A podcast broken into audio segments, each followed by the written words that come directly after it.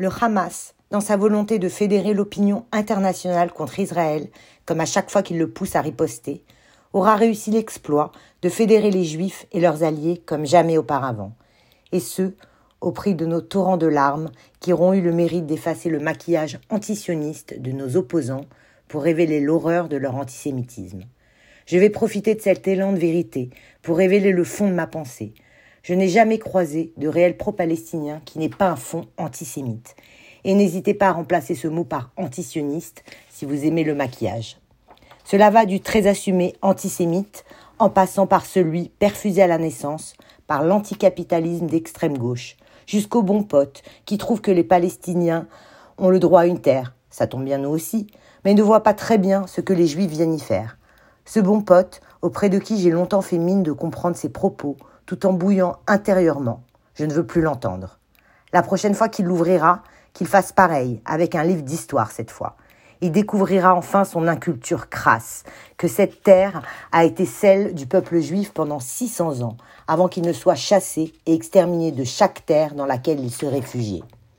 On ne peut plus s'exonérer d'une introspection de la culture et de la religion musulmane, pour peu qu'on arrête de fermer les yeux sur les attaques régulières à la laïcité, qu'on arrête de se laisser étourdir par l'étendard vénéneux du mot islamophobie, et qu'on arrête de laisser ce débat nécessaire aux extrêmes de tous bords. Mais hélas, il semblerait que Ozaratora, Charlie Hebdo, l'hypercachère, les terrasses des cafés ou le Bataclan n'aient servi à rien.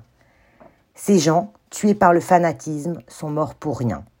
Et nous voilà, quelques années plus tard, avec la même barbarie, cette fois un pogrom filmé sous nos yeux jusqu'à l'assassinat de bébés.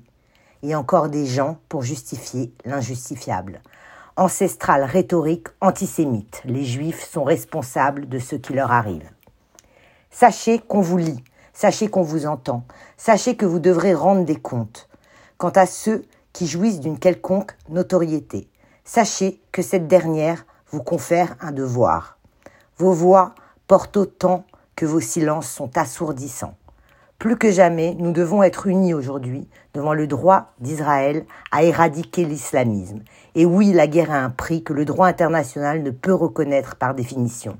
Surtout face aux combattants du Hamas, comme diraient les sympathisants d'Al-Qaïda, qui ne sont que des bouchers terroristes qui se servent de leur population comme bouclier et se foutent de toute solution diplomatique.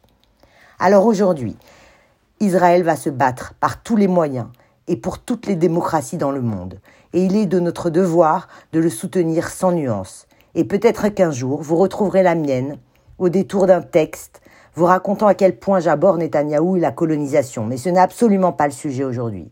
Ou alors, c'est que vous n'avez rien compris à mon texte. Merci à mon ami Michael Zazoun pour ce magnifique texte.